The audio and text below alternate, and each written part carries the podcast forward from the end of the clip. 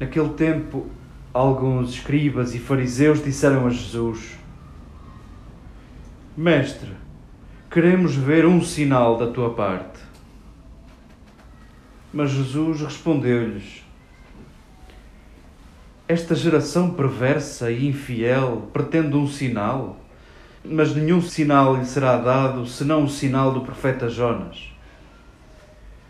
Assim como Jonas esteve três dias e três noites no ventre da baleia, assim o Filho do Homem estará três dias e três noites no seio da terra. No dia do juízo, os homens de Nínive levantar-se-ão contra esta geração e hão de condená-la, porque fizeram penitência quando Jonas pregou. E aqui está quem é maior do que Jonas. No dia do juízo, a rainha do sul erguer-se-á contra esta geração e há de condená-la, porque veio dos confins da terra para ouvir a sabedoria de Salomão. E aqui está quem é maior do que Salomão.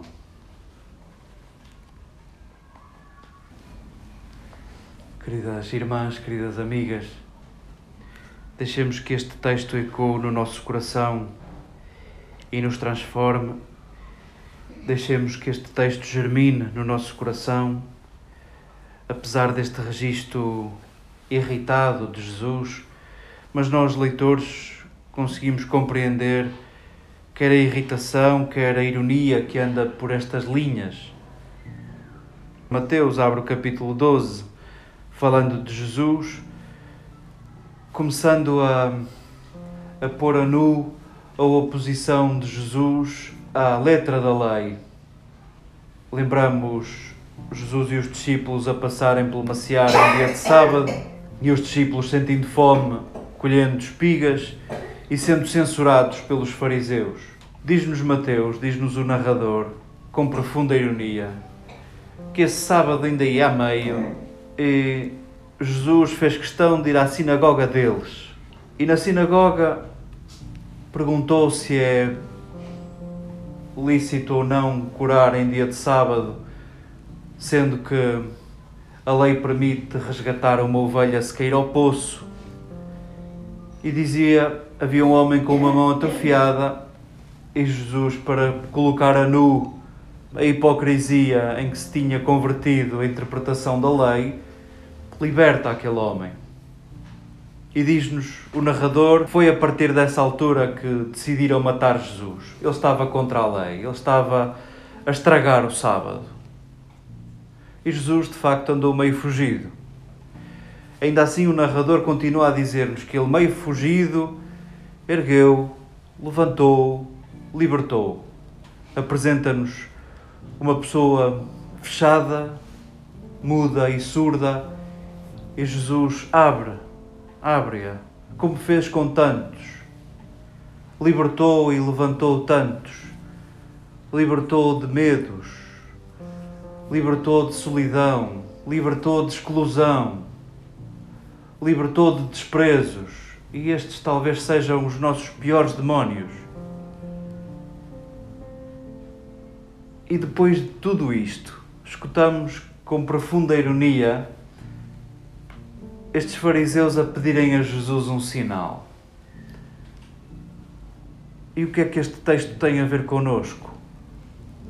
Mateus, porventura, quer que cada um de nós não seja como estes fariseus, que são cegos, que são cegos. Não aceitaram ver um sinal de Jesus, não aceitaram ver em cada pessoa erguida, em cada pessoa aberta, em cada pessoa liberta, recusaram-se ver aí um sinal.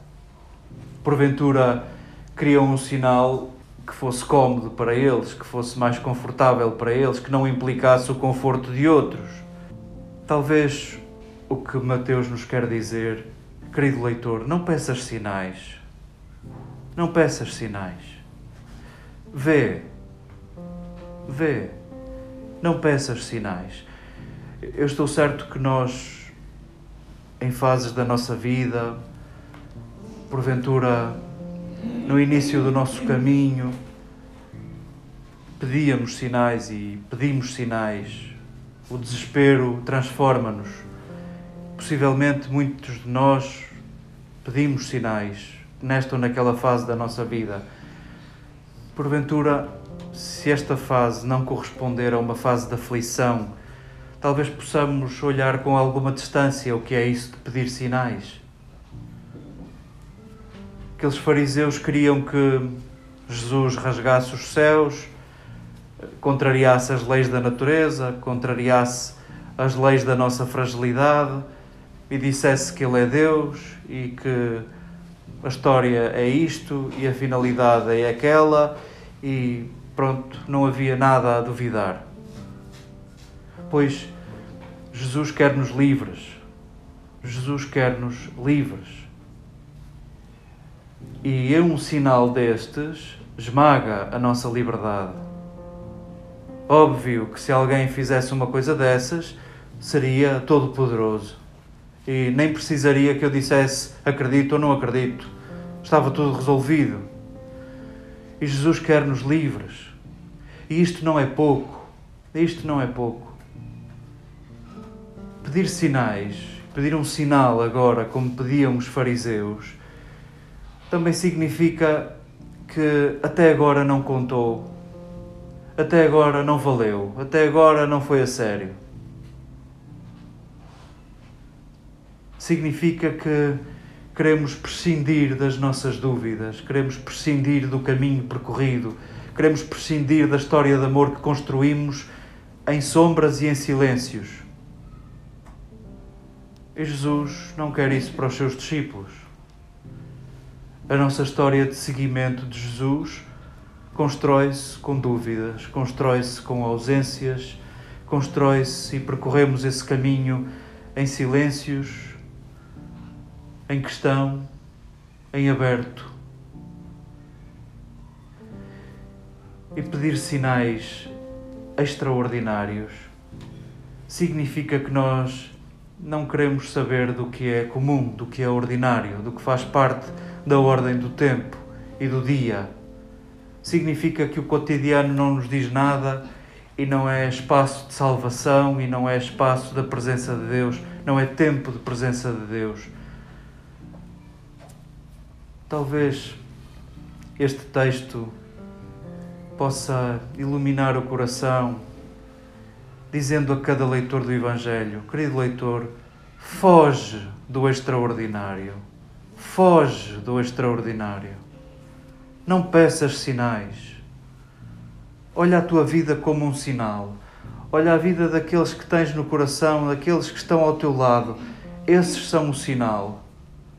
Olha para o teu dia, nas tuas rotinas, naquilo que prevês e nas surpresas, naquilo que te é dado. Isso são os maiores sinais. E queremos-te livre e queremos-te livre para fazeres o teu caminho na leitura desses sinais e na cegueira desses, desses sinais, para que chegues a conclusões no dia que prevês e no dia que não prevês, a seu tempo.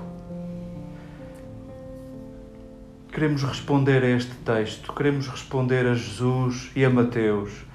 Não queremos ser como aqueles falsos fariseus, como aqueles hipócritas, como Jesus há de chamar-lhes. Queremos aceitar com profunda alegria um Deus que nos quer livres. Queremos aceitar com profunda alegria um Deus que não precisa que façamos algo extraordinário para nos relacionarmos com Ele.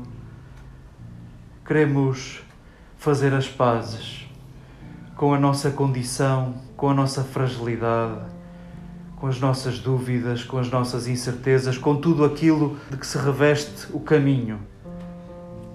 E queremos ver em tudo isso, naquilo a que chamamos vida, queremos ver em tudo isso o Senhor que passa, o Jesus Pascal que sempre nos ergue.